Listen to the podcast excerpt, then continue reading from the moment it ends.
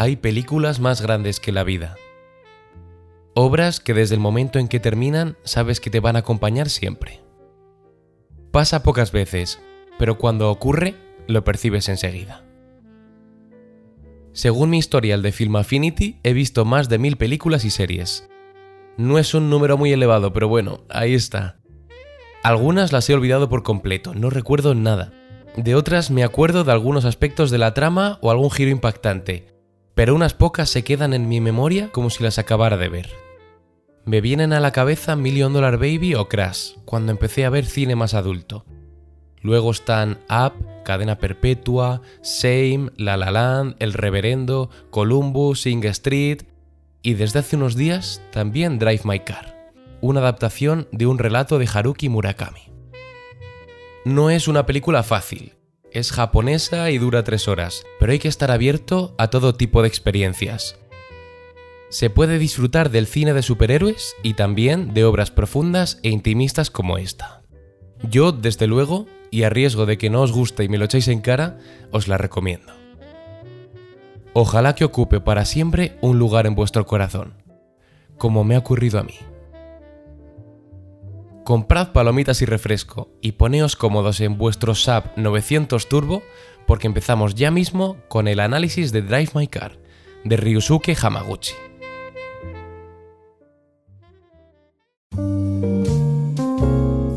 Bienvenidos al Cine Barrueco, un podcast de Fernando Esbeck y Javier Enriquez.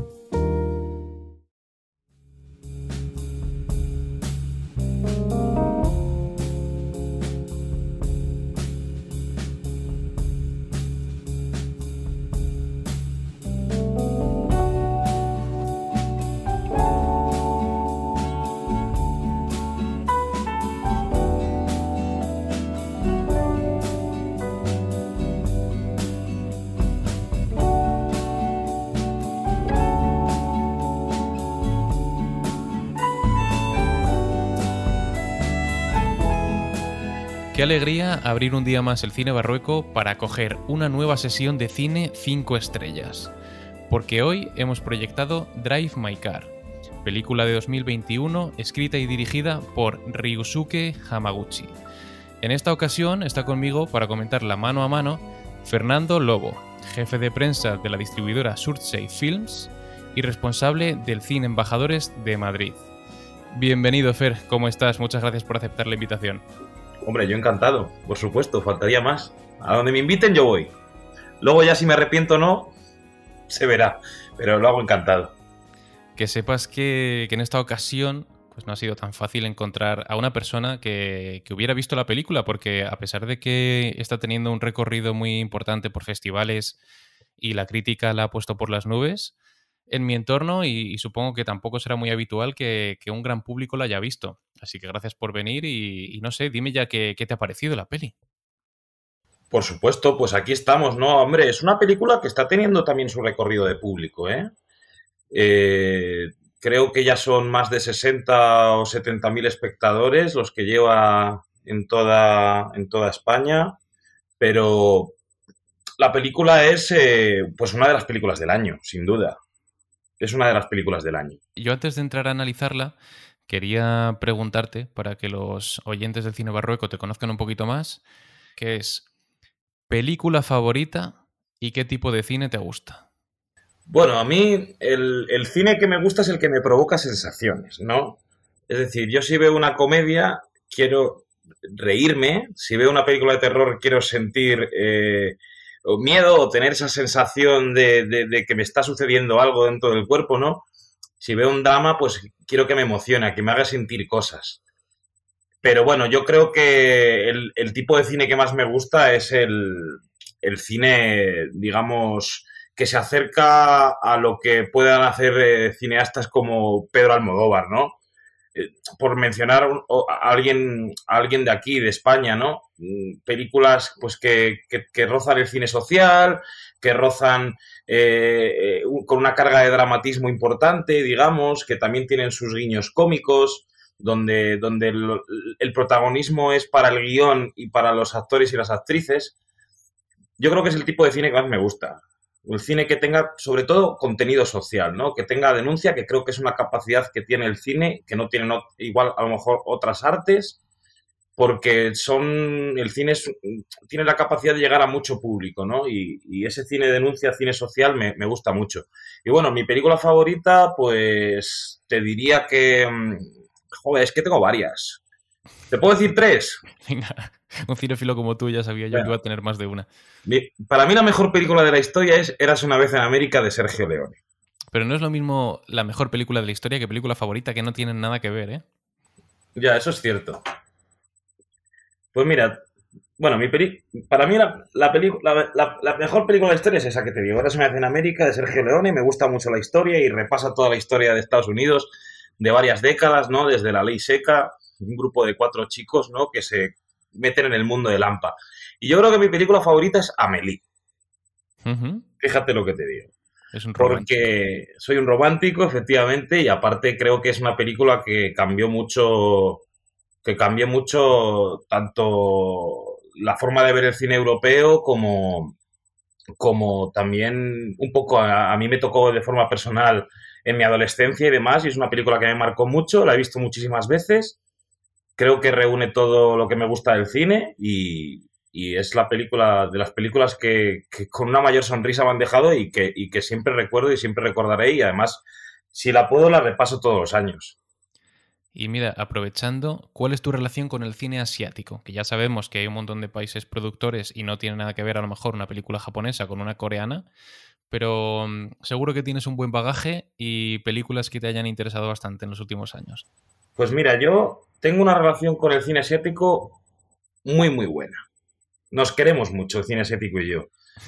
Sobre todo, yo en la adolescencia eh, descubrí a, un par de directores coreanos que eran Kim Ki-duk y Chang-wook Park, o Park Chang-yu, no sé exactamente cómo, se, cómo se, es el orden. Y, fue a raíz de, dos películas suyas. Una era eh, Hierro 3 de Kim Ki-duk y la otra era eh, Old Boy de Changwook Park. Y me fascinaron, me fascinó esa forma de introducir dentro de un drama eh, una violencia contenida y, también la forma de, demostrar la violencia en el cine de una forma tan sutil y tan plástica, ¿no? Luego ya también eh, la figura de Zhang Yimou, por ejemplo, La Casa de las Dagas Voladoras es una de mis películas favoritas, me parece que es una de las películas más bonitas que existen.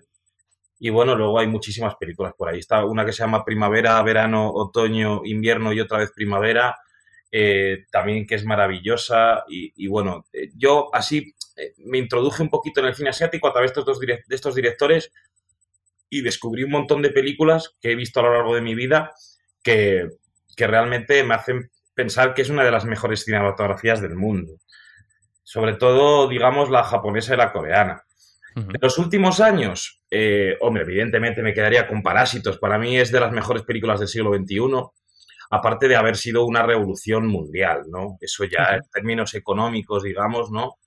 A partir de ahora, desde Parásitos, ya siempre que hay una película ya no coreana, sino asiática, candidata a premios, dicen el nuevo efecto Parásitos, ¿no? Da igual que no tengan nada que ver cómo es esta Drive My Car.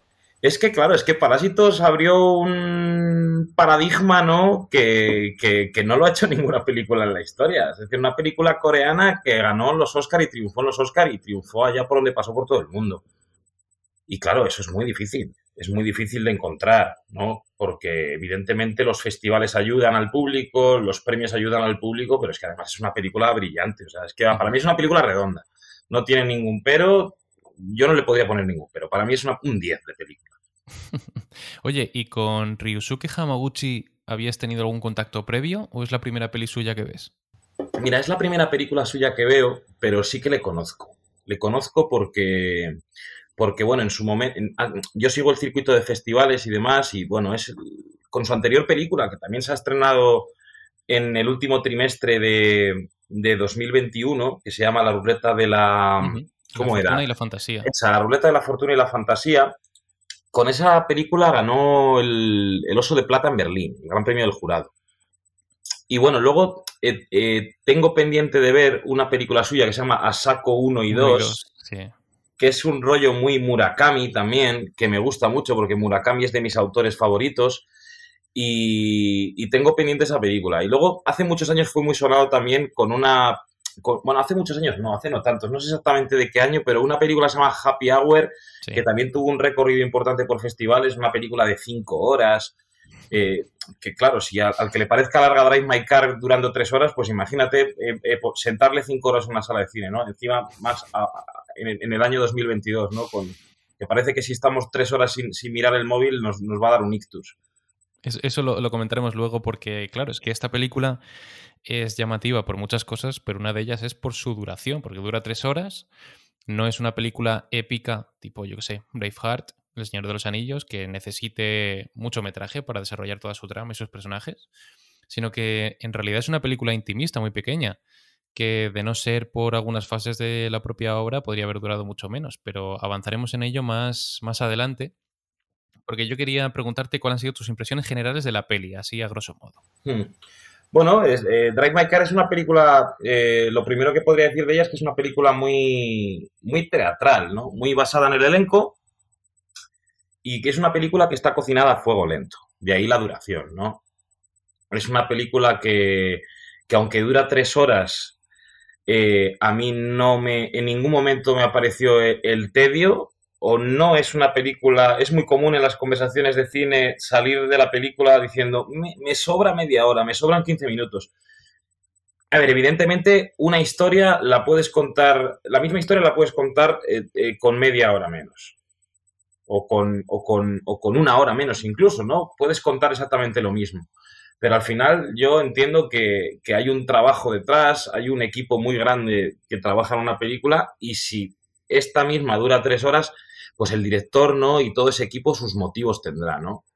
Y, no soy yo nadie para cuestionar eso.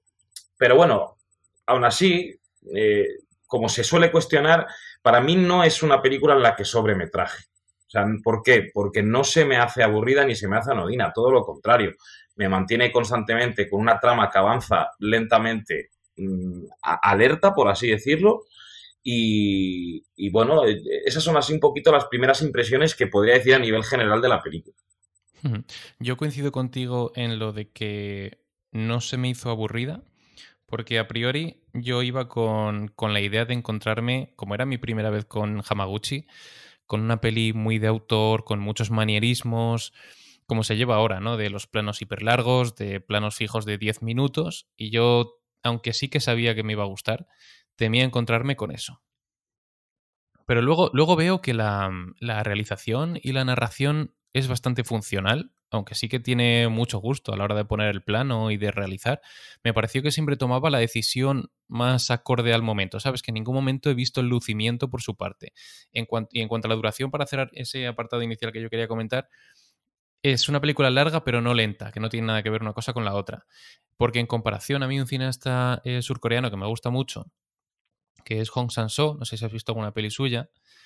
Son pelis de 60-70 minutos, pero que se hacen largas como la vida misma. Porque, claro, el tipo planta un plano fijo, eh, dos personas hablando, y el plano dura 10 minutos perfectamente. Entonces ahí tenemos la diferencia entre ritmo y duración, ¿no? Y yo creo que esta peli tiene una duración muy elevada, pero un ritmo muy bueno que se toma su tiempo para, desarrollar los personajes a través de conversaciones bastante largas, pero no, no hace ejercicios de autor, o por lo menos autor eh, amateur que intenta lucirse, ¿no? sino que se deja llevar por la trama y yo creo que por eso, a pesar de que la peli es densa, sobre todo en, en cuanto a las temáticas que se manejan, se ve bastante bien. O sea que en eso sí coincido contigo por terminar un poquito, como decías con este capítulo, estoy bastante de acuerdo en todo lo que dices, pero bueno, sin, sin, querer hacer ningún spoiler, también hay una parte que creo que conviene decir, que es que la película realmente está dividida en dos partes.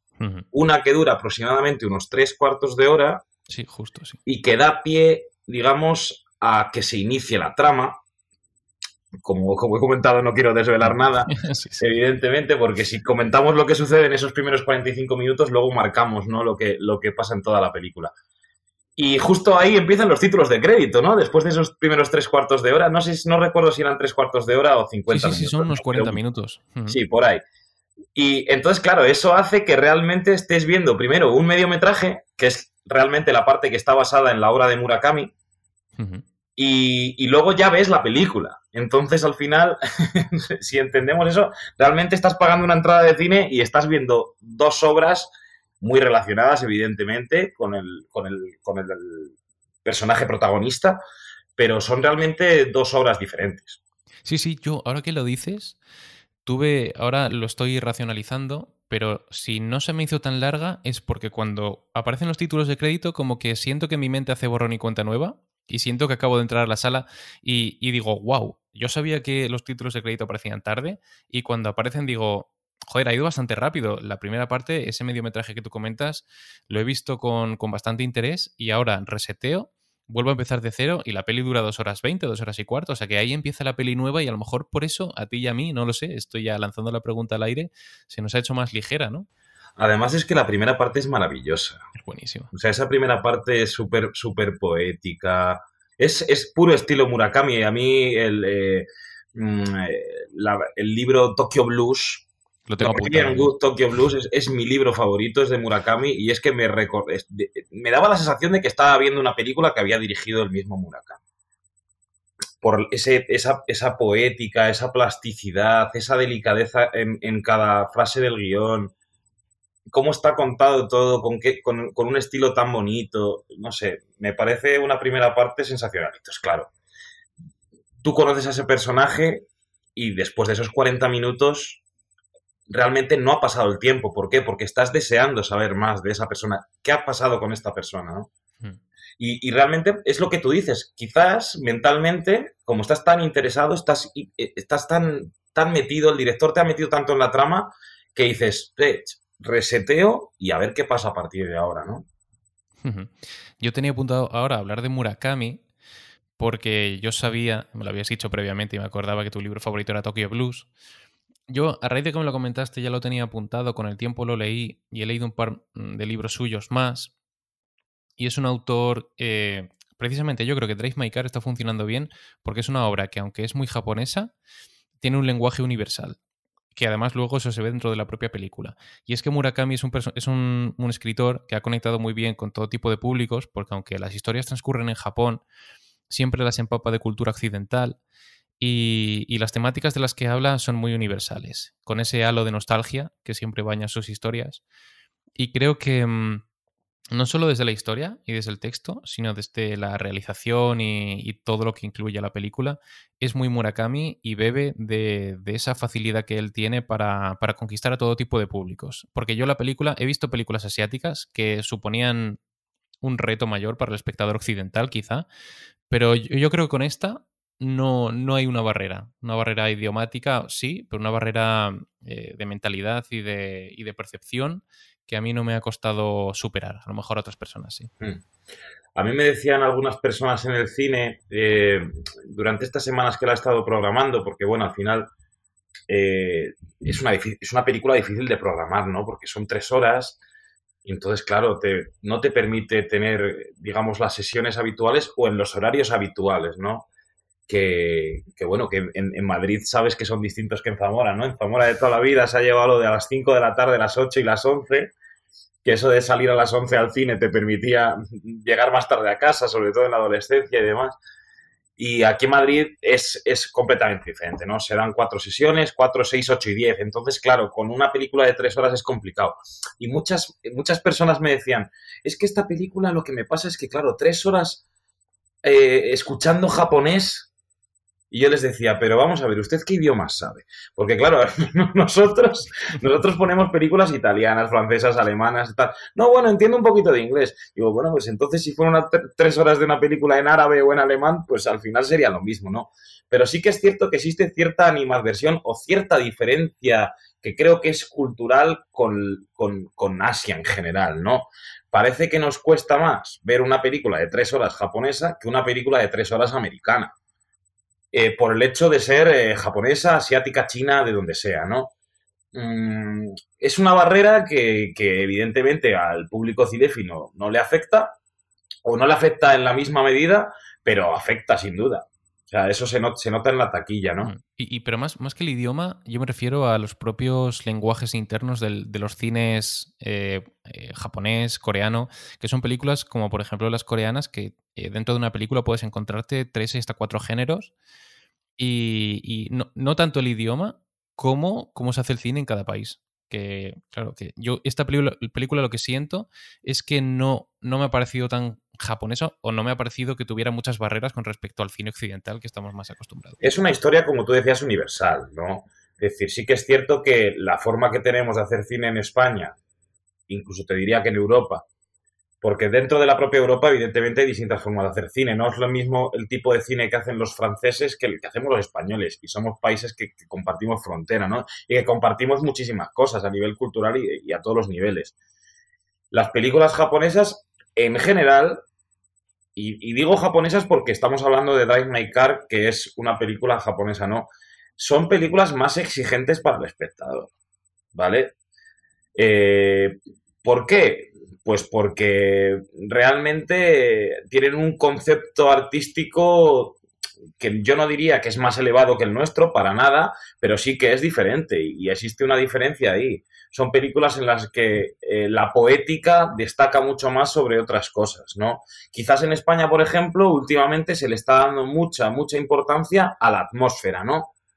Eh, ¿Cuántos thrillers desde la isla mínima estamos viendo en, los que, en los que eh, se graba con unas tonalidades muy oscuras? Se cuidan mucho esos detalles, ¿no? Las comedias, que las comedias eh, dirigidas al gran público son todas iguales o parecen iguales. Efectivamente, y sin embargo, bueno, pues los japoneses quizás más que a la atmósfera le dan mucha más importancia al diálogo, a la contención de las emociones y demás. Y, y claro, eso eso conlleva una exigencia mayor para el espectador, ¿no? No te lo están poniendo fácil. Tú ya ves mm. en una película española que se oscurece la, escena y dices, cuidado, aquí algo va a pasar, ¿no? Hay que estar atentos, ¿no? Pero una película asiática, por, por más general, en ese sentido, eh, le pide algo más al espectador no quiere decir que sea mejor o peor, para nada. Yo son, lenguajes distintos. Claro, son, simplemente lenguajes distintos. Y, supongo que, de hecho, en las academias de cine eh, se, estudie esto que estamos comentando, evidentemente de una forma mucho más sesuda a la que yo pueda decir, que yo en el fondo pues soy un, cinéfilo, y, pero, pero hablo desde el punto de vista de una persona que, que no tiene conocimientos a nivel, digamos, teórico y técnico, ¿vale? Pero seguramente se estudien los distintos lenguajes cinematográficos también en función de la, de la procedencia del, o del país de producción, ¿no? Para cerrar el capítulo de Murakami, para los que no lo supieran, la, eh, la historia, Drive My Car, pues tiene el mismo título que una canción de los Beatles, porque Murakami acostumbra a incluir en sus libros un montón de obras populares y, con eso es como consigue también eh, enganchar a las audiencias de diferentes continentes. Y ya voy a cerrar este capítulo de Murakami porque a mí la verdad que es un escritor que me, encanta, sobre todo por cómo mm, tienen libros muy distintos. O sea, Tokyo Blues y, leí hace poco eh, Kafka en la orilla. No tienen nada que ver, pero nada que ver. Pero sabes que tienen ese mismo halo de nostalgia, eh, no sé, no sabría explicarlo demasiado bien, pero el espíritu que tiene la nostalgia, yo creo que es una de las características principales del autor, está siempre y engancha muchísimo. Y esta película sin duda lo tiene. Sí, bueno, sobre todo, Kafka en la orilla además es, un libro muy diferente porque está lleno de surrealismo, ¿no? Es un libro que parece que podría haber escrito Buñuel o, Dalí o, Picasso incluso, ¿no? Algunos de estos eh, autores o artistas españoles del surrealismo y, Tokyo Blues es, pues eso, rezuma nostalgia. Es, eh, sobre todo, yo creo que lo que más define a Murakami es hablar del amor como algo, de, como algo que, produce emociones eh, que tienen mucha relación con el dolor en muchas ocasiones, ¿no? Y no siempre con un dolor negativo, sino como con el dolor como algo que te, que te, que te permite vivir, que te, como tu motor, ¿no? Y eso a mí me parece que, es impresionante como lo hace. Yo siempre tengo con, sus libros la sensación, que también se transmite a esta peli, sensación de viaje, ya sea literal o, figurado, porque en algunos libros hay realmente una road movie o un viaje, y en otros es más el viaje del personaje que incluso pueden pasar muchos años y tú le vas conociendo por esas etapas. Y esta película tiene las dos cosas. Eh, Drive My Car tiene un viaje literal eh, con un coche que está cargado de, contenido y de, metáforas, ese vehículo. y también un viaje interno del propio protagonista que, que pasan varios años, vamos conociéndole y luego con el paso de la historia va avanzando él. No sé qué te parece, Fer, que cerremos el capítulo Murakami. Venga, y cerrado. Y vamos ya a partir de ahora a comentar la película con destripes argumentales.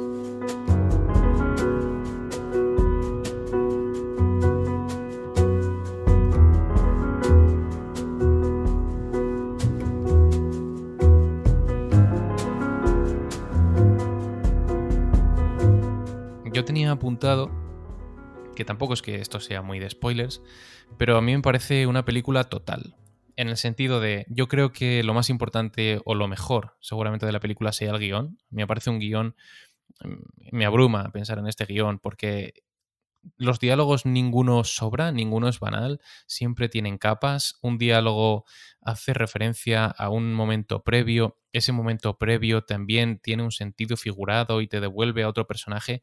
Todo tiene una infinidad de capas que me, abruma a la hora de pensar en la propia película.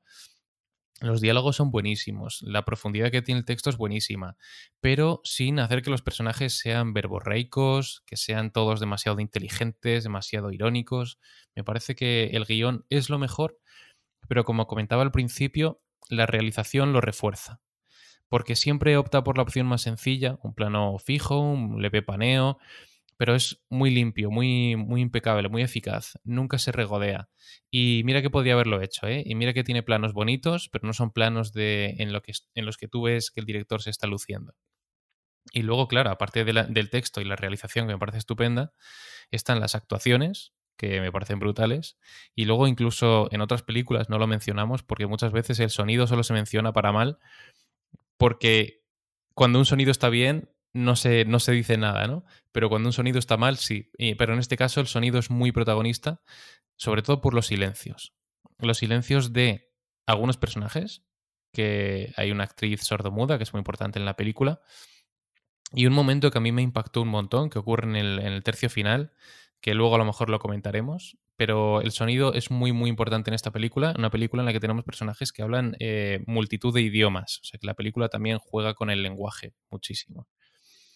En, el apartado de la realización, no es que vayamos a, analizar detalle a detalle cada escena, pero había uno que me gusta mucho y que demuestra la, inteligencia de Hamaguchi, ¿no? Que es desde el momento en el que le designan a la chofer, yo ya sabía que en algún momento él se iba a sentar de copiloto y que eso iba a suponer, no iba a ser un gesto banal, que iba a suponer una evolución en su relación, porque él al principio va atrás, eso bueno, puedes pensar que es algo sencillo, fácil de plantear, pero hay que hacerlo, ¿no? Él siempre va atrás y hay un momento en el que tiene un momento cumbre, un momento importante con el chico, con el actor, y pasa a sentarse de copiloto. Y ahí es cuando acercan posturas. Y esa escena acaba con el momento del cigarrillo tan, tan proclamado y tan comentado en, los, en las redes porque sale el tráiler y la verdad que es muy bonito. Pero con esas decisiones de realización sin lucirse, Hamaguchi creo que refuerza perfectamente el guion y es lo que hace que la película para mí sea redonda y prácticamente perfecta. Hmm. Bueno, el plano que comentas de los cigarrillos es el plano estrella de la película. Hmm, sí, sí. Quizás cuando hayan pasado 10 eh, años y este hombre haya hecho otras tres o cuatro películas y demás, eh, yo creo que se le recordará eh, por ese plano y, no, es tanto, no es tanto el plano como lo que comentaba la secuencia previa, porque el tipo se sienta de copiloto, están los dos delante hablando, se abren un poquito, porque estos dos personajes se van abriendo poco a poco, y el clímax de esa escena es de los dos cigarrillos, cuando ellos ya han acercado posturas, se han unido y se están liberando, ¿no? Dos cigarrillos, dos cenizas incandescentes en la noche, es como muy poético. Y, además, si te fijas, eh, también hay un, hay un pequeño detalle ahí, que es que él no quiere al principio de la película que ella fume en el coche.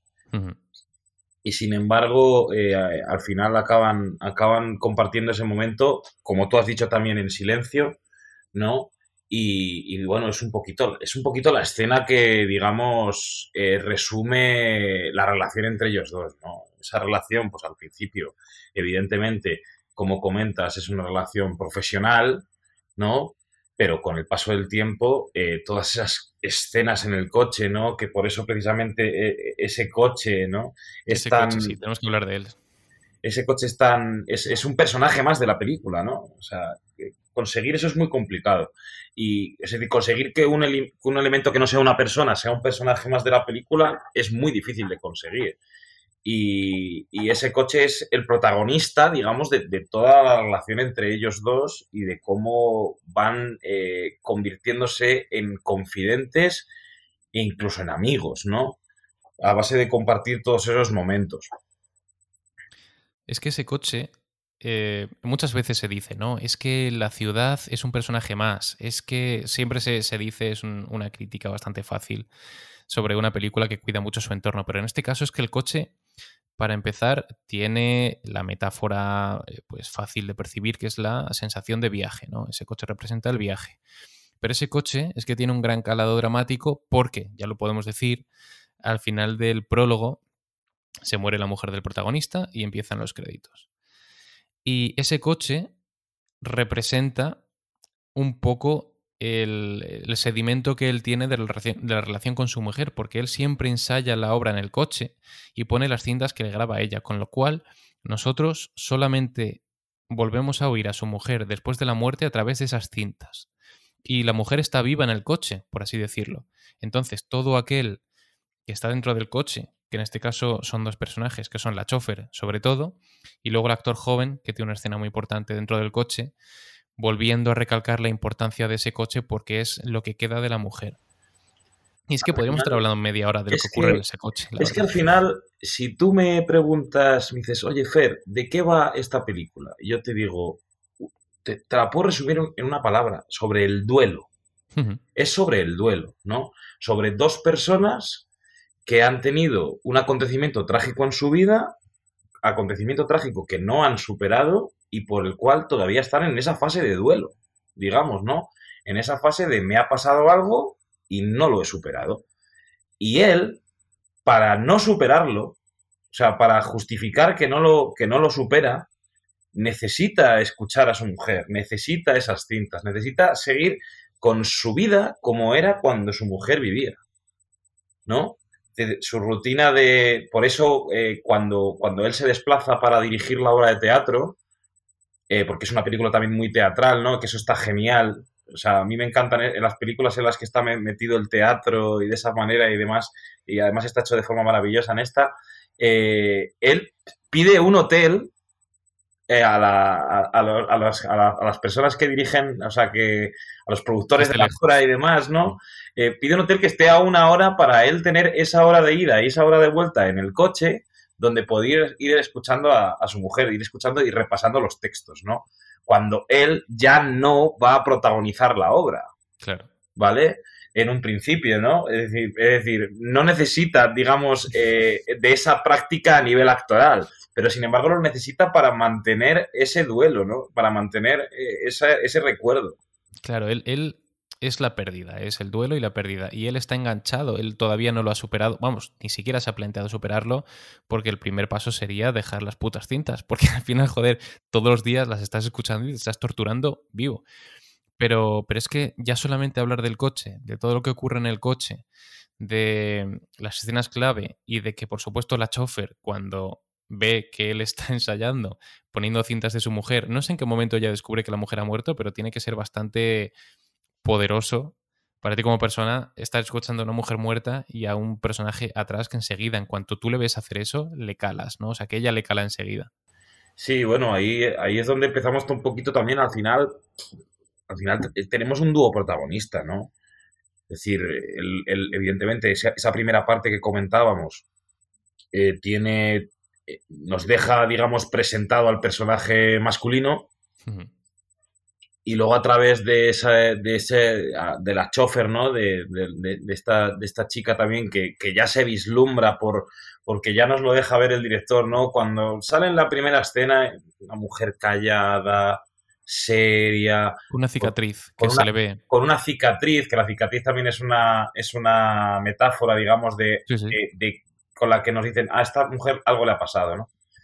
Y, ahí es un poquito donde empezamos a descubrir el otro personaje, ¿no? Que para mí tiene la misma importancia o la misma relevancia que, el, principal, hmm, Cuando hablabas de la pérdida, eh, yo tenía apuntado sobre la duración, que mm, a lo mejor lo estoy racionalizando ahora, ¿vale? Pero yo tenía la sensación de que que dure tanto la peli nos hace ser conscientes más del propio viaje interno que tiene que desarrollar el protagonista, de ser más conscientes de su duelo, por así decirlo, porque si la película durara menos, no serías tan capaz, quizá, de, empatizar, no tanto con, o sea, empatizar con él, pero de ser consciente de todo por lo que él pasa, ¿no? Y esa, esa duración inmensa que tiene la película creo que sirve muy bien a este propósito de entender más su proceso de pérdida y su proceso de duelo. No sé si estás conmigo en esto o me estoy tirando el pisto. Sí, no, además es que si te das cuenta, eh, si, si intentas un poquito hacer memoria ahora,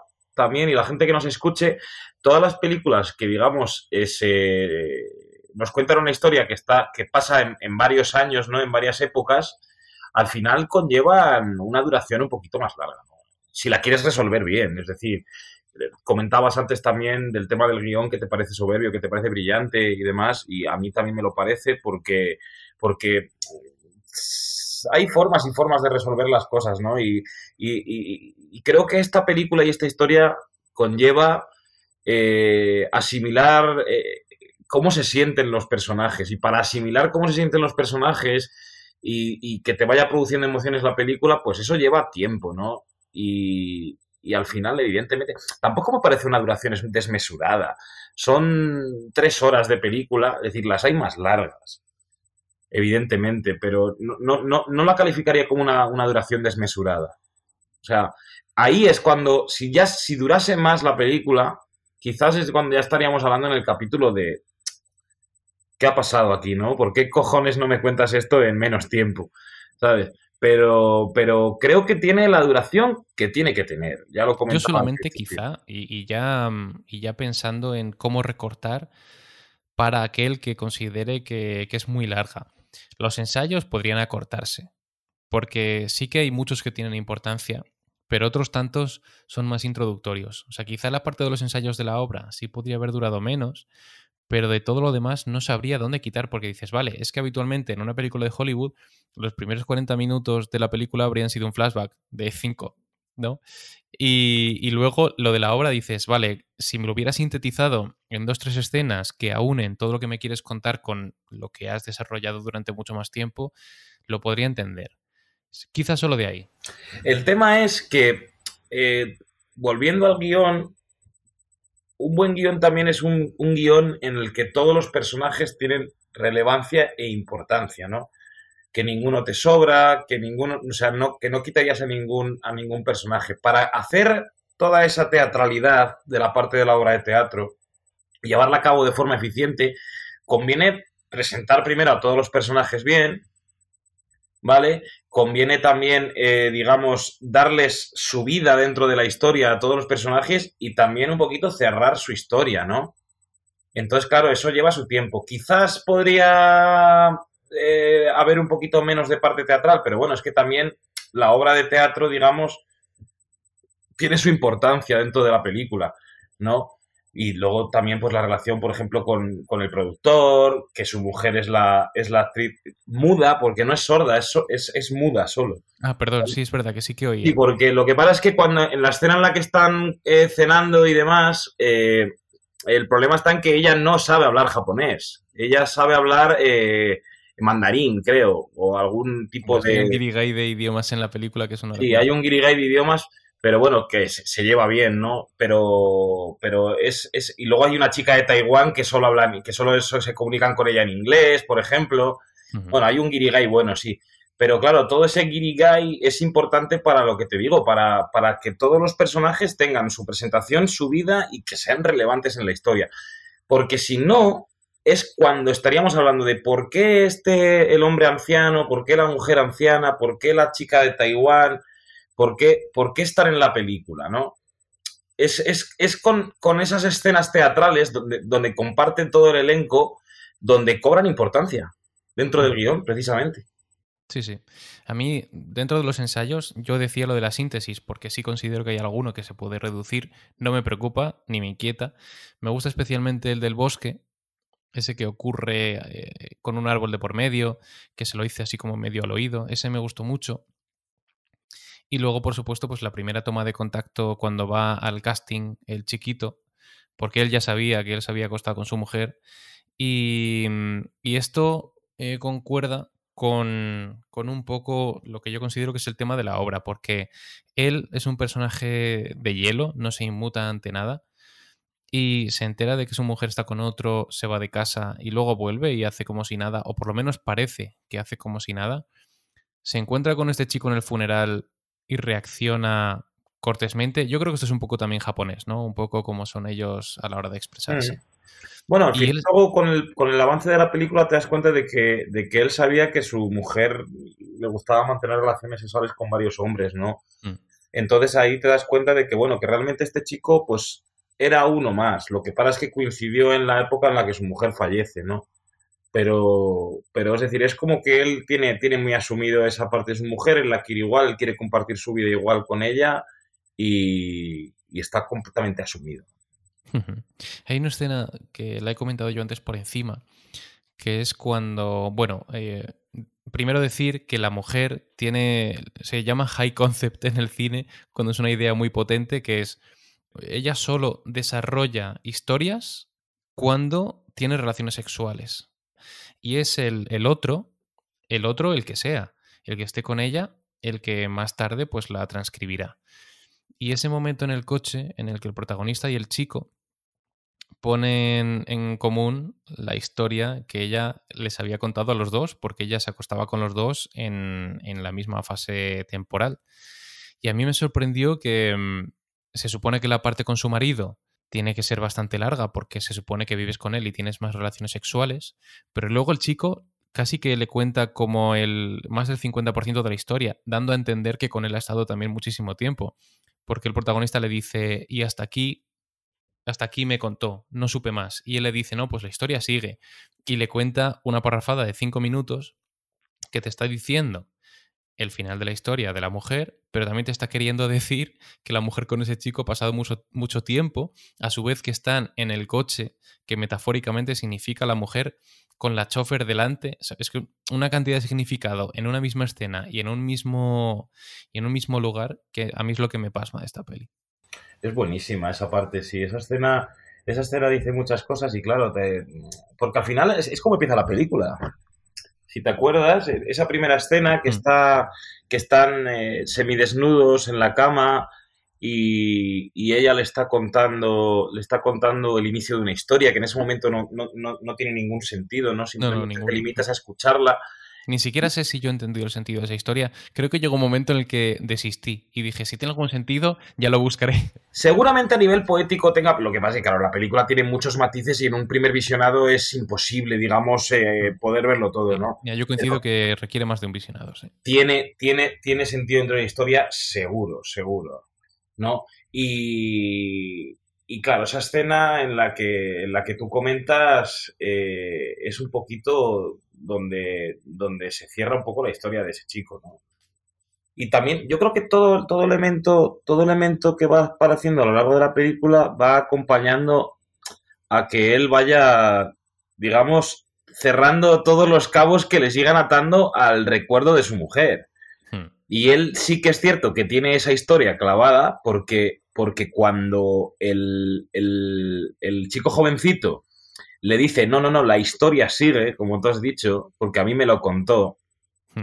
Él, que como tú has dicho, es un tipo de hielo que apenas gesticula, que apenas se sorprende por nada y demás, en ese momento hace como que hace un movimiento rápido y, como que le ves que, le, le, entran ganas de saber cómo acaba esa historia, ¿no? Entonces, e, él tiene enquistado ese momento de su relación con su mujer y esa escena le ayuda también a comenzar a superar ese duelo, digamos.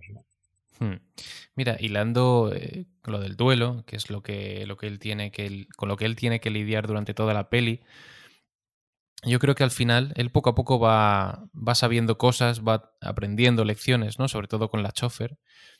Y al final del todo, a lo que le ocurre al final es que como es tan introvertido, tan cerrado, él se negó la posibilidad del dolor, porque él cuando, o por lo menos yo lo veo así, cuando él se enteró de la infidelidad de su mujer, lo asumió y ni siquiera lo comentó con ella. Y él se negó a sí mismo y a su relación la posibilidad de atravesar una fase de dolor, pero que a lo mejor podría haber dado pie a algo distinto, algo nuevo, ¿no? Entonces él negó la tristeza, él negó ese dolor y creo que al final, cuando ya por fin lo expresa, que dices, por fin, hombre, ya iba tocando, él lo, verbaliza, porque la película dura tres horas y, hasta el final no tienes a un personaje protagonista verbalizando lo que le pasa, que es lo que hace el buen cine, ¿no? Te, deja para el final lo bueno, la exposición emocional. Y en ese momento es cuando, cuando él lo acepta, acepta su dolor, lo expresa. Y, y yo pensaba, vale, pero la película es muy larga, porque ha habido un gran viaje hasta aquí, pero es que el haberlo, el haberlo dicho ahora, el haberlo verbalizado, no hace que eso termine, sino que a él todavía le queda un larguísimo recorrido por, por hacer. O sea, él ahora lo primero que ha hecho es aceptar el dolor, aceptar la pérdida, y todavía queda lo demás. Hmm. Pero eso ya es un paso muy importante. Y una película, estaba pensando en una película más convencional, no digo que sea mejor o peor, habría hecho que ese momento fuera catártico y que el personaje a partir de ahí yo lo hubiera superado y pudiera seguir con su vida, ¿no? Una película más hollywoodiense, por así decirlo, habría hecho eso, quizá. Pero aquí es como este tipo ya por, por fin ha asumido su dolor, ha asumido su, su duelo y, seguramente a partir de ahora haga más por, por, superarlo, pero todavía le queda un largo camino. Bueno, es que al final también hay que, hay que entender las películas dentro del contexto en el que se hacen, sobre todo temporal, ¿no? Eh, a día de hoy, por ejemplo, eh, todos los temas de salud mental, ¿no? La depresión es una enfermedad de salud mental. Y esta persona está deprimida. Está deprimida. Y, y claro, eh, lo habitual era pensar en que una persona que tenía un problema, de repente un día hace clic todo y se soluciona, ¿no? Y es lo que nos mostraba el cine. Cuando ves una feel good, por ejemplo, una película feel good, hay una trama más menos dolorosa, más menos trágica, más menos dramática, pero al final todo siempre como que se encajan las piezas y todo va fenomenal para los, para los personajes, ¿no? Todo, o todo empieza a ir bien, ¿no? Y aquí, evidentemente, de lo que trata la película no es de todo empieza a ir bien, es, ok, todo te puede empezar a ir bien, pero tienes que hacer las cosas bien.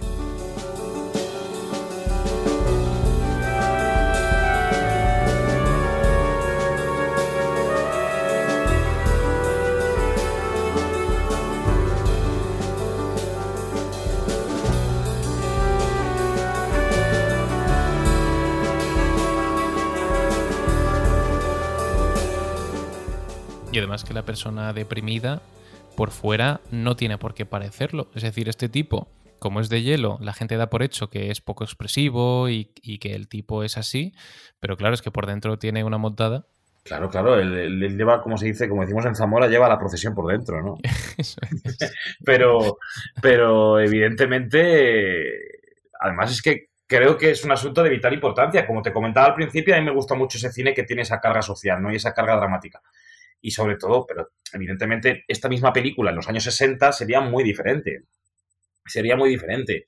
Ahora mismo es una película que invita a, o te invita a decirte, ten cuidado, que cuando has atravesado una fase como esta, lo primero que tienes que hacer es eh, aceptarla, pero luego te tienes que recuperar. Y eso es un hmm. proceso, ¿no? Claro. Es un proceso.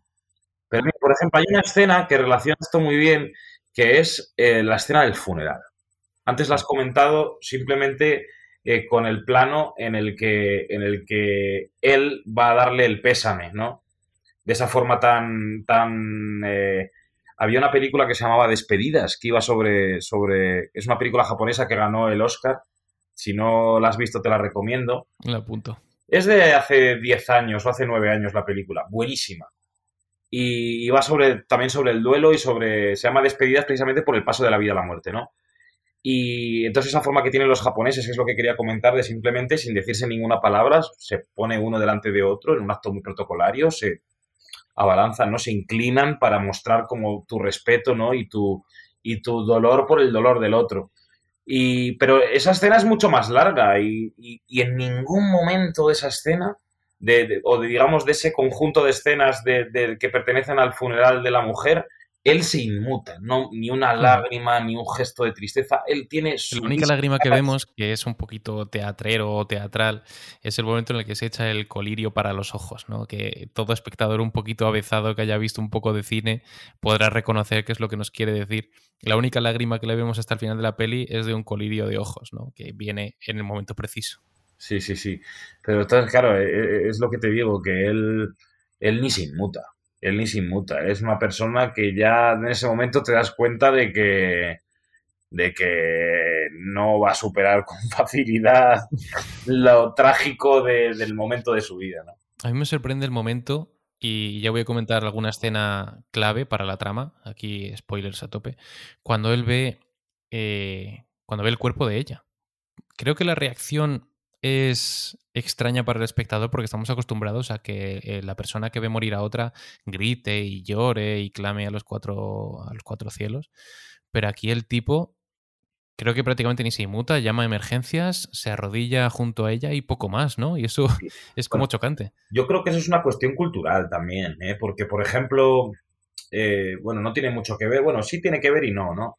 Eh, yo cuando empecé a ver cine nórdico, vale, que en, todas las películas nórdicas hay una carga importante también para el amor, ¿no? Y tú ves cine nórdico y dices, pero esta gente está enamorada de verdad, porque son tan fríos, tan serios, tan contrarios a como somos los españoles, ¿no? Que, que, somos pura fuego, pura emoción y, nos encanta manifestar los sentimientos que tenemos. Y, sin embargo, las penoras nórdicas en ese sentido son personas mucho más cerradas, mucho... Pues yo creo que eso es un asunto el de la película, eh, digamos, esa forma de, no inmutarse, de, de, cogerla, de primero creo que mira a ver si tiene pulso, si respira y demás. Creo que es una forma, yo creo que también cultural, ¿no? Yo creo que, eso tampoco creo que tenga mucha relevancia en la historia, simplemente que creo que, los japoneses no reaccionarían como reacciona como reaccionaría un español. o sea, creo que mantienen mucho más la templanza en plan de, bueno, a ver si no va a ser nada y me estoy preocupando por nada y yo creo que es una forma de, llevar las cosas de otra manera distinta a la nuestra. Mira, yo eh, comentando ya para por lo menos cerrar la parte que concierne al protagonista o por lo menos a su arco. Hemos comentado el funeral, hemos comentado la escena del coche en la que descubre la historia completa de su mujer y también le sirve para, para, ampliar, no sé si para bien o para mal, su relación con el actor joven y también para que la chofer oiga, ¿no? Que eso también es lo más importante. Y luego están la escena en la que él eh, se expresa ante la chofer, que ese es el clímax emocional de él, en el que se abre y se rompe por dentro y por fuera también, porque se pone a llorar.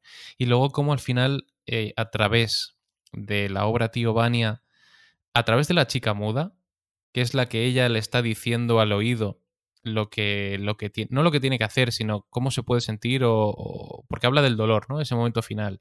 Habla de que la vida sigue y que llega el dolor o algo así y que tienes que lidiar con ello. Creo que iba un poco por ahí. Y, mm, y es sorprendente cómo, aunque ella está en su oído pero es muda, se lo está diciendo de una forma visual, ¿no? Es como muy cinematográfico y también metafórico, por supuesto, porque utiliza la obra, siempre lo ha hecho durante el resto de la peli, para desarrollar al personaje y para contarte al final sus, miedos o sus problemas, ¿no? Hmm. Bueno, eh, forma un poco más parte, digamos, de esa evolución que, que comentaba antes de los personajes, ¿no? De cómo también eh, eh, creo que te referías a la escena en la que están en el parque, ¿no? En ese parque en el que se sientan y empiezan a ensayar. ¿Te refieres a esa escena? No, ya hablaba del final. ah, vale, hablaba Sí, cuando, cuando, él ya tiene que hacer de tío Vania porque detienen al actor y en la escena final él está sentado en esa mesa y es la chica, la actriz muda, la que hace el último monólogo y le está diciendo al personaje, que en realidad se lo está diciendo a él, lo que, lo que debe hacer o que, o que es normal que acepte ese dolor y que la vida siga, ¿no? Y se lo está diciendo en lenguaje de signos. Claro, claro, claro. Bueno, una vez más volvemos a, las metáforas, ¿no? A, formas de hacer cine eh, no convencional y que, joder, al final son las cosas con las que te quedas de la peli, por eso la estamos comentando, ¿no? Porque una película, digamos, más convencional, y como tú has dicho antes, que no tiene por qué ser ni mejor ni peor, simplemente, digamos, con un lenguaje más convencional, pues habría resuelto la trama de otra historia. pero esa forma de resolver, digamos, esa relación también que se crea entre esa mujer y él es, es preciosa, ¿no? Porque, porque es muy poética.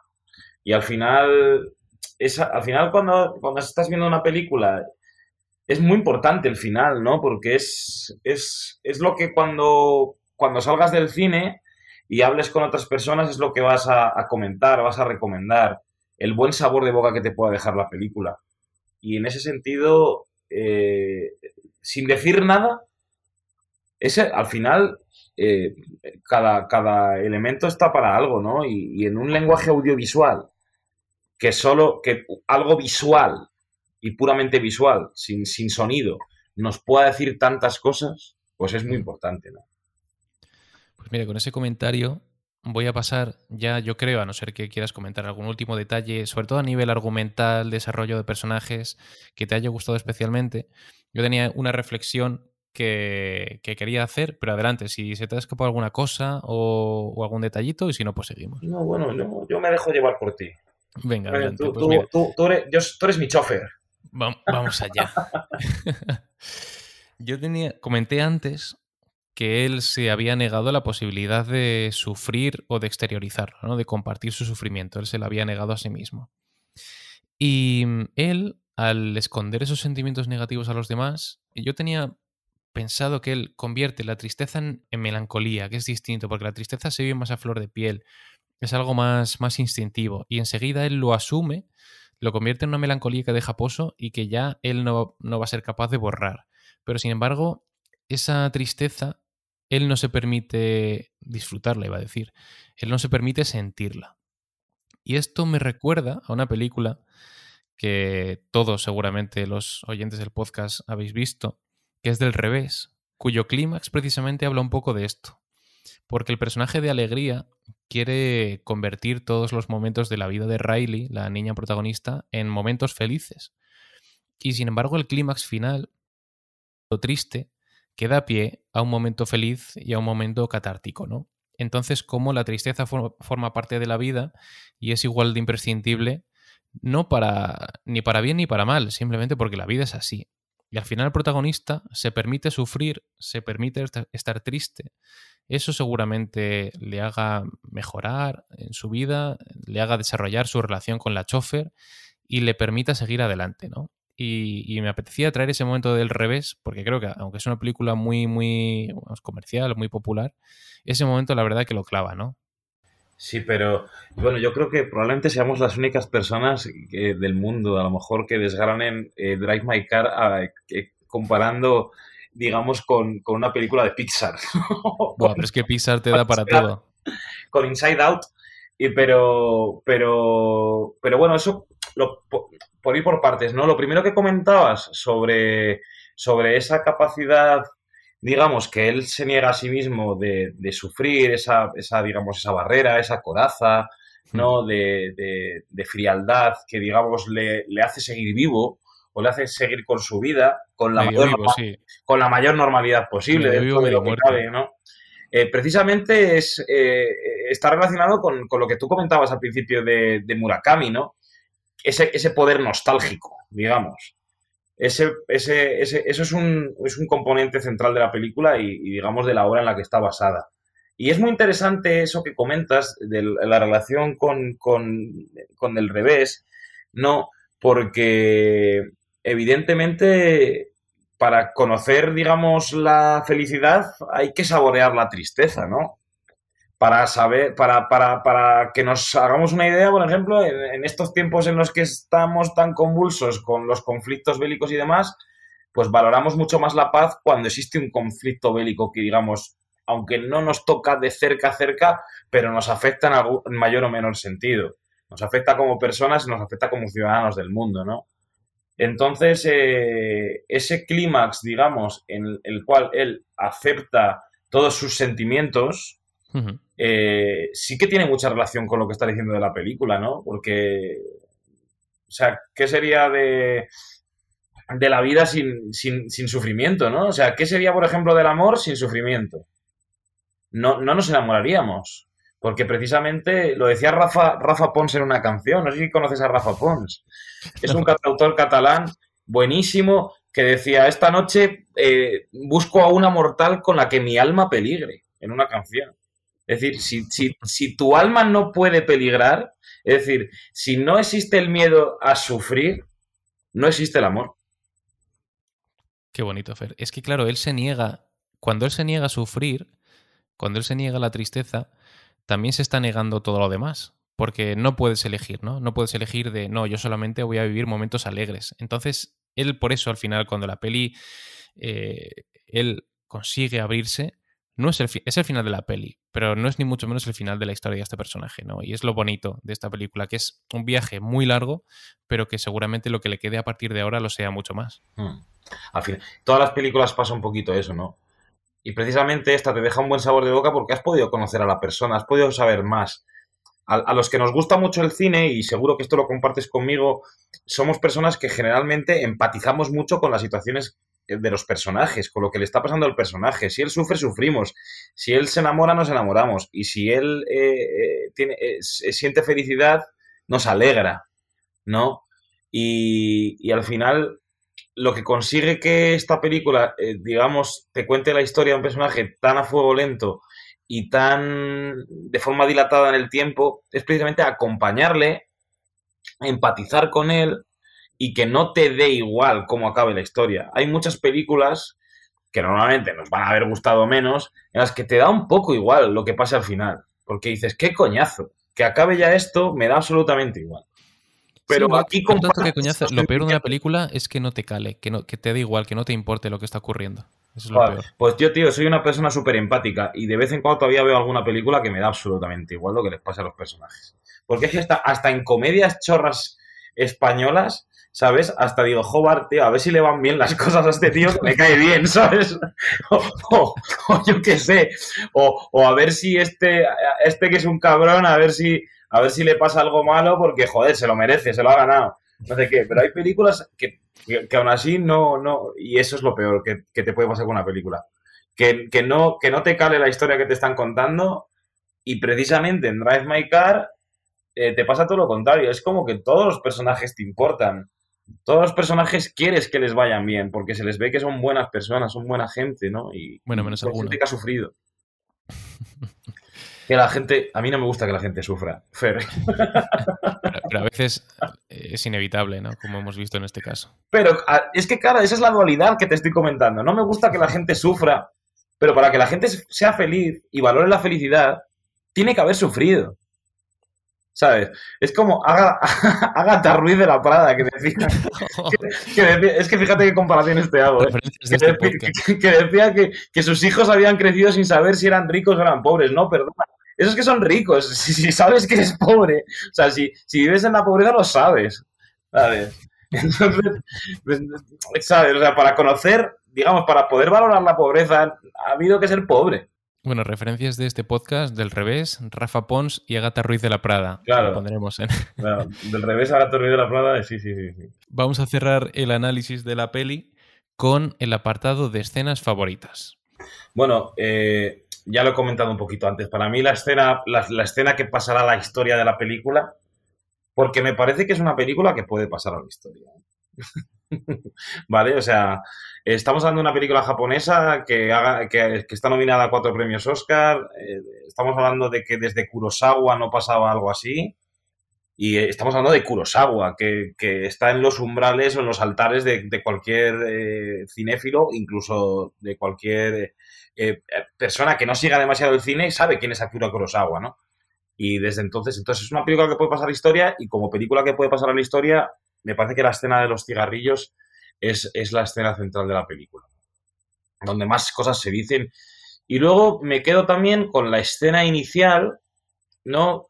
lo comentaba también antes, esa escena en la que están semidesnudos, eh, eh, la que ella le está, le está contando una historia que en ese momento no entiendes. En ese momento ya dices, uff, ¿qué, va a pasar aquí? Que están divagando esta gente. Luego todo cobra sentido, ¿no?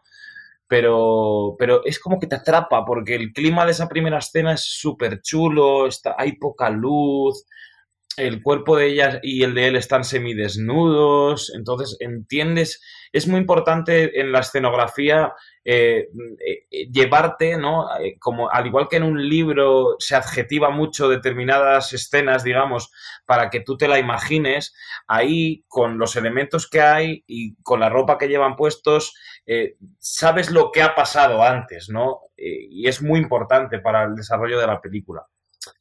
Y luego me quedo también con una escena que me parece muy, por cómo está rodada, me parece, me parece que está genial, que es la escena de, en la que cenan eh, la chofer, él con el productor y su mujer, que es la actriz sordomuda, ¿no? Hmm, que es cuando descubre porque claro ahí es, su mujer hmm. claro efectivamente cuando descubre que es su mujer hay una lección ahí muy importante de vida que es que ella no lo quería porque quería como pese a ser una actriz sordomuda quería ganarse el papel por sí misma bueno, actriz sordomuda, no, actriz muda, ¿no? Porque recordemos que, tiene la capacidad de, auditiva. Y, claro, está rodada genial esa escena. Es súper... Además, eh, si te fijas, es la primera escena de toda la película en la que él parece que está distrayéndose, ¿no? Me parece que está teniendo un poco de ocio. Sí, sí. Un poco de tiempo libre en el, cual se lo está pasando bien con personas. Ya está. O sea, no, no, no con su mujer, no con nadie que le interese, con un amigo. No, está con, con sus compañeros de trabajo, por así decirlo, aunque él sea el director de la obra, pero está teniendo un rato distendido. Y entonces eso también al espectador le alivia un poco, ¿no? Porque si estás permanentemente sufriendo con el personaje, también eso es una lección de, joder, hasta, hasta en los peores momentos de tu vida vas a tener ratos buenos. Sí. Pues yo coincido contigo en la del cigarrillo, me gusta mucho. Eh, me gusta mucho por la realización, por lo que te comentaba de cómo elige siempre el mejor plano y no busca lucirse, sino darle significado. Eh, por supuesto, me encanta, que es mi escena favorita, yo creo, que es el clímax emocional cuando él se rompe, ¿no? Que lo hemos comentado antes. Pero mm, me gusta mucho, primero, porque es la primera vez que a él le vemos abrirse como un libro. Es en la, en la, donde, en la casa, ¿no? Cuando van a ver la casa de ella. A, las ruinas de la casa de. Sí. Eso es. Pero me gusta aún más porque es muy sencilla desde la realización. Te tira un plano medio, deja que el actor haga su arte. No te pone un primerísimo plano para que le veas llorar o la mandíbula temblando. Simplemente. Además, es seguramente uno de los escenarios más feos de la película. O sea que me gusta por eso, porque sabe que es la escena más importante a nivel climático en cuanto al desarrollo del personaje y en lugar de ponértelo en un paisaje brutal en el mar, ¿no? Como en la parte esa de Hiroshima, que está muy bien, aquí te pone una casa derruida, hay nieve, sí, como que tiene un, efecto purificador, ¿no? Con ese blanco, pero por lo demás es un escenario bastante normal. Y con un plano medio te soluciona la parte más importante de la película, por lo menos para ese personaje. A mí me gusta sobre todo esa elección. Luego va ella, le abraza, no sé si cierra un poquito más el plano y chimpún. ¿Sabes? Que no se anda con artificios de un plano, un traveling o un zoom desde plano entero a sus ojos. Es que muchas veces, muchas veces en la sencillez está, está lo mejor, ¿no? O sea, no, hace falta complicar las cosas, es decir, eh, ¿qué quiero contar? ¿Cómo lo quiero contar? Y sí que es cierto que hay una serie de elementos, como tú dices, ese elemento de la nieve que le da pues una brillantez al plano, una purificación efectivamente, es, bueno, eso los directores eh, lo llevan, vamos, eh, son fanáticos de ello. Mm. Y, los directores asiáticos cuidan mucho todo ese tipo de detalles, ¿no? y, su equipo de arte, ¿no? Dentro de la película. Esta escena, ¿cómo la vamos a montar? ¿Y por qué la vamos a montar así? Entonces sí, sí, es muy importante. Además es una escena, es, es, es una escena, es una escena muy sencilla, como te decía, y muy importante. Y también me gusta mucho pero esto es más como aspecto curioso, que cuando llegan al pueblo, a ese pueblo nevado en coche, la película se va a silencio. A mí me impactó porque es de esto que la sala se queda en silencio total, 200 personas respirando, alguna a lo mejor comiendo palomitas, creo que ya en ese momento no, porque no te quedan, y empiezas a sentir que la sala se incomoda, ¿no? Como que, ¿por qué no suena nada? ¿Qué está pasando? ¿Se habrá roto la peli? Y me sorprendió porque el resto de silencios de la película pues son con personajes mudos, eh, personajes que simplemente están montados en el coche sin hablar, pero en este momento la peli se va a silencio total. No suena nada. Pues eso que comentas, Fer, es la magia del cine. Porque eso que comentas en tu casa no te puede pasar. El contagiarte de las emociones de los que están sentados delante, detrás tuya, a tu lado, que echas un vistacito siempre a la izquierda, a la derecha. Si ves a una persona que se está emocionando, a ti te emociona. Si ves a una persona que está riendo, tú te ríes más. Eso en tu casa no te pasa. Así que si ha conseguido esa escena contigo, es, es, es la definición perfecta de la magia de vivir una película en una sala de cine. Desde luego, a mí ese momento me impactó muchísimo porque me recordó a una, una referencia que tampoco tiene nada que ver. El episodio octavo de Star Wars. Hay un momento en el que casi ya tirando al final, la almirante Holdo coge la nave y para ayudar a los aliados se da la vuelta y hace la velocidad de la luz contra un destructor imperial. Eh, suicidándose, obviamente, e impactando contra ese destructor. Y cuando lo hace, la sala se queda en silencio total también. Y yo recuerdo que en el cine, igual, la misma sensación, que la gente no sabe si se ha estropeado la peli, si es que, y, oyes a la gente incómoda respirar, alguno. Es que, es que lo importante que es el sonido y la música en el cine. Es muy importante. Por eso muchas veces cuando, cuando yo, gente pues que igual no es de nuestro perfil, digamos, que utilizan el cine de otra manera, de qué coñazo, los, los Goya o los Oscar a mejor sonido, a mejor vestuario, a mejor maquillaje. Sí, bueno, qué coñazo, pero, pero qué importante a la vez para que una película sea buena. ¿eh? Pues mira, te recojo el guante para ir cerrando, porque yo creo que esta película, a mí me parece la película del año, una de mis películas favoritas de los últimos 10 años incluso. Me, abrumó, salí del cine totalmente aturdido por lo que había visto. Y porque es que me parece una película total. Es que hemos hablado del sonido, hemos hablado del guion, de las actuaciones, de la puesta en escena, de todo. Y en otras películas te quedas con alguna cosa, ¿no? dices, joder, qué bien está aquí la, la foto, por ejemplo. O este actor cómo destaca, ¿no? Pero es que aquí es tan redonda, es tan completa, que me parece una película prácticamente perfecta, porque lo perfecto no existe. Es muy coral, pero yo le doy un 9, ¿eh? Yo le he puesto... ¿Tú le has dado el 10? ¿Tú le das un 10? Yo, yo, le... Yo, yo, le pego el 10, sí. Yo le pongo un 9. Yo le pongo un 9.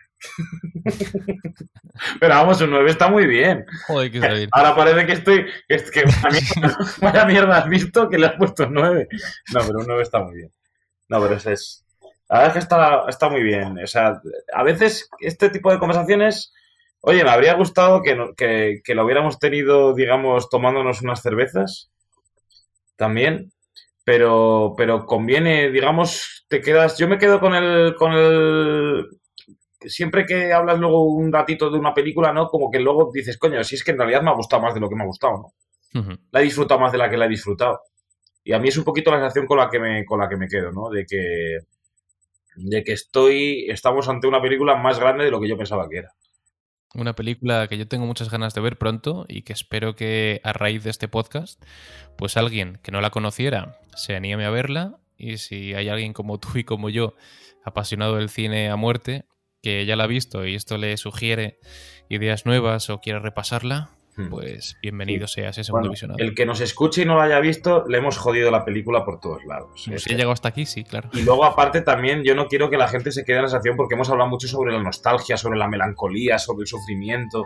Que la gente no se quede con, que es una película triste, porque para nada es una película ni dura, ni dura tampoco. Ni dura tampoco. Es más, todo lo contrario, manda un mensaje de esperanza. O sea, para nada es una película triste y es una película buenísima, redonda y que sin duda es de las películas del año. Bueno, Fer, pues ha sido un placer tenerte en el cine barrueco. La verdad que tenía muchas ganas de comentar esta peli. Sabía que tú como buen cinéfilo la ibas a ver y te iba a gustar. Y ha sido un auténtico placer comentarla contigo. Muchas gracias por venir nada, el, el placer es mío y ya sabes dónde estoy. Y a los oyentes podéis escucharnos en Spotify, Anchor, Google Podcast, Apple Podcast, Amazon Music y podéis comentarnos en las redes sociales que os ha parecido la película y cualquier otro consejo o comentario o recomendación. Nos escuchamos en las siguientes sesiones de Cine Barrueco. Hasta luego.